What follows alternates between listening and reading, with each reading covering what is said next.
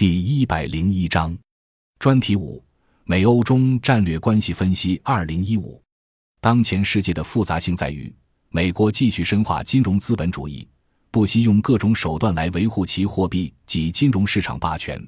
欧洲正在急速转向金融化，愈发与美国发生利益冲突。而具有世界上最大工业产能的中国，也因为核心国大量输出流动性及应对输入性危机而被金融化。在工业产能及国内流动性过剩的状况下，若要按照西方模式推动本国货币的国际化，就难免成为美元霸权的另一潜在对手。总而言之，要掌握当前乃至未来的全球局势，需要从金融霸权竞争以及金融与实体经济之间的关系来入手分析。一、三大货币各自的利益目标与币源关系。一点三大货币各自的利益目标。美元极力维持美元的全球霸权，为此要阻止任何强势货币崛起，成为足以挑战美元的全球性货币，甚至不惜利用军事及政治等各种手段打压。对此目标有利的战略，巩固美元湖、美洲自由贸易区 （TPP） 乃至大西洋自由贸易区。最理想的目标是打垮欧元，并把各大新兴经济体美元化。欧元。企图成为足以挑战美元的全球性货币，为此要巩固欧盟，在欧元区内打造优质的金融资产池，成为避险资产，吸引全球资金流入。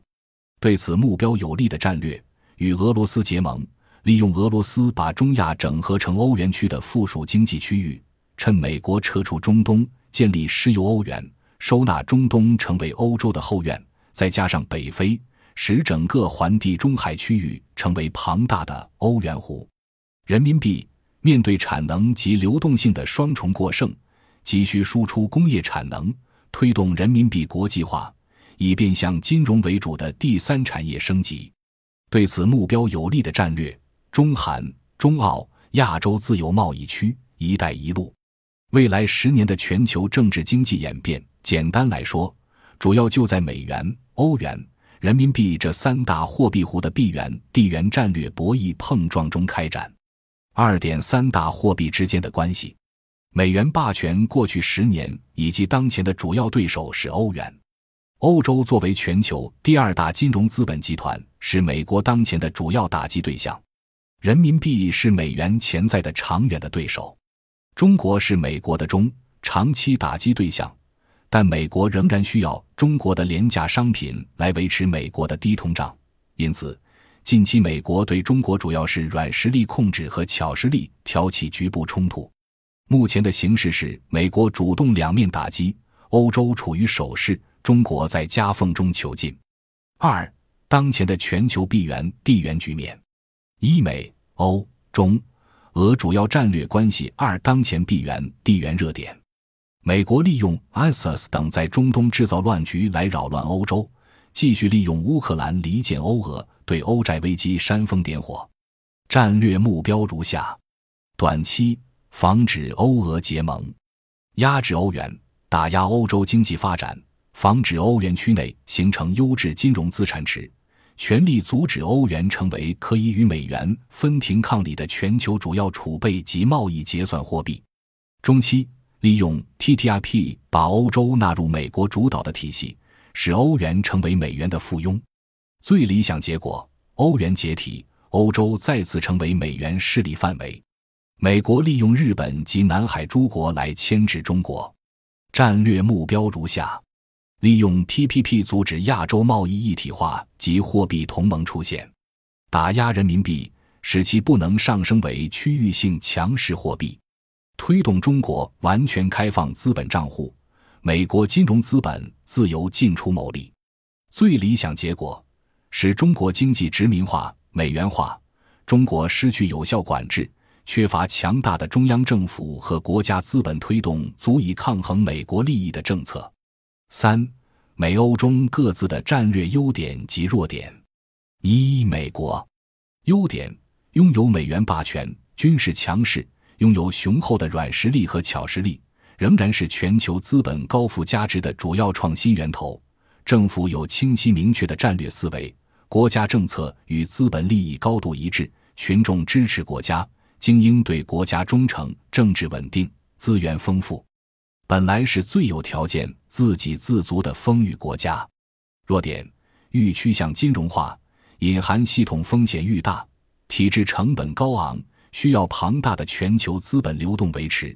同时开展大西洋、太平洋两个金融战场，容易犯战线过长的战略错误。二、欧洲优点：全球最大的经济体，经济结构较完整及多元化。弱点：欧元的主权信用基础不稳定，欧盟欠缺政治统合性，国家之间有利益矛盾，宏观战略不清晰，政治家、精英和群众对美国战略打压缺乏清醒认知。能源供给更多依赖教派对立、政局混乱的中东地区和后冷战意识形态对立的俄罗斯。欧洲政治精英过去十多年的表现缺乏连贯长远的战略思维，总是处处被美国牵着走，陷于守势，甚至对美国打击欧洲的战略仿佛猛然不知。例如，美国军事打压利比亚、叙利亚，项庄舞剑，意在沛公。欧洲竟然凑热闹，以为可以取代美国在中东地区的影响力，结果捅到了马蜂窝。ISIS 正如以前的拉登，愈来愈多的证据显示其是美国制造出来的工具。欧洲情报机关以至政治精英可能至今还是猛然，起码是束手无策。当然，欧洲强国也有本身的帝国主义行为，例如法国出兵并分割马里。三、中国优点。政府有较清晰明确的战略，具有世界最大的工业产能、完整的工业结构，具有广阔的大陆战略纵深。弱点：经济上对外贸易依存度过高，金融上对美元依赖度过高。这种双重逆向选择正在重归依附性。主流深受美国软实力熏陶，看不清自己的处境，内部结构性矛盾严重。所依赖资源及市场均在美国的战略覆盖下。美国现在虽然是大西洋、太平洋两条战线同时开展，但对中国的战略性打击力度绝不会弱于过去十多年对欧洲的打击，而且因坚持冷战意识形态而手段可能更赤裸裸。应该避免像某些分析家那样过于强调美欧的对立，一厢情愿以为中国可以作壁上观。两边逢迎，趁鹬蚌相争，渔人得利，是不切实际的实用主义想法。如果欧元解体了，欧洲人的日子也不会过得很差。可是，一旦人民币解体或中国经济彻底美元化，中国民众将会很惨。当然，指的是只能留在中国的国民，而不是那些到时早已席卷资产、携眷移居美欧的精英们。中国的困窘处境。也是新兴国家的处境，或者反过来说，那些无法维护货币及经济主权的新兴国家当前的困局可谓前车之鉴。一旦中国无法维护其货币主权，也将无可避免地面对拖垮了众多发展中国家的债务陷阱。感谢您的收听，本集已经播讲完毕。喜欢请订阅专辑，关注主播主页，更多精彩内容等着你。